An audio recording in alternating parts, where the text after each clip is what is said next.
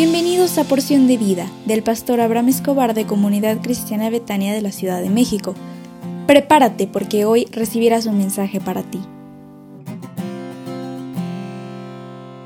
Toc Toc, buenos días. Hoy es un tiempo de alegrarte porque el Señor ha cuidado de ti durante estos días. Así que prepárate para salir a la calle y conquistar todo lo que Dios ha preparado para ti. El día de ayer iniciamos con el tema Sé un instrumento de su amor para los tuyos. Ya revisamos el día de ayer tres aspectos que tienes que aprender a orar por tu familia. Dos, abre líneas de comunicación con los tuyos. Tres, que pidas perdón. Y hoy quiero concluir con los tres aspectos que hacen falta.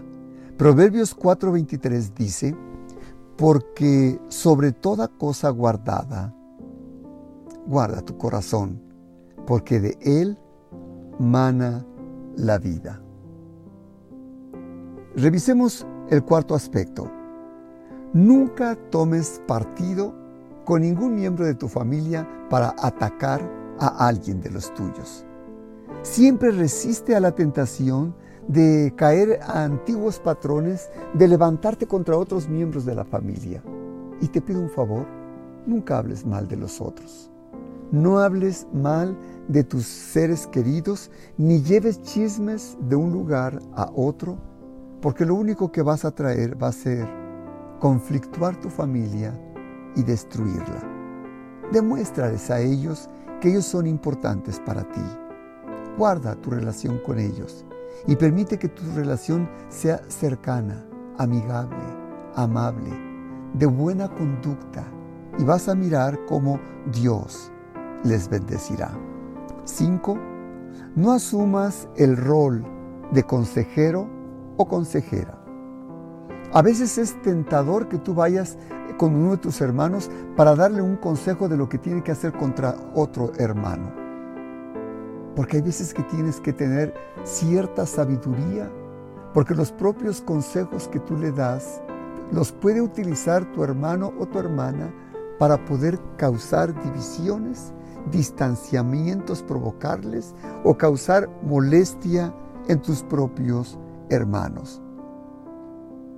Tú procuras ser quieto, responsable y como dice la Biblia, sé pronto para escuchar y tarde para hablar. Aprende a ser sordo en las ofensas que a veces te provocan y a veces ser mudo para no hablar nada que venga a lastimar, ofender o que venga a interrumpir la bendición de Dios en los tuyos. Y concluyo con el sexto aspecto, sé sabio con los tuyos en poder compartir su tiempo. Es decir, procuren buscar entre ustedes un tiempo para convivir.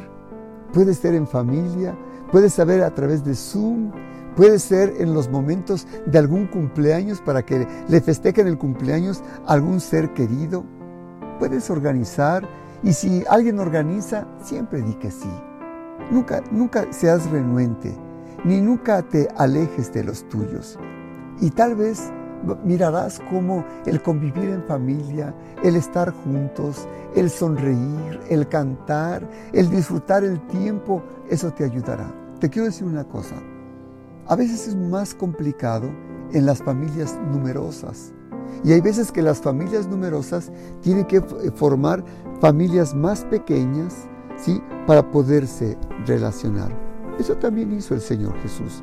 Él tenía muchos discípulos, pero él buscaba grupos todavía más pequeños para poderlos disfrutar.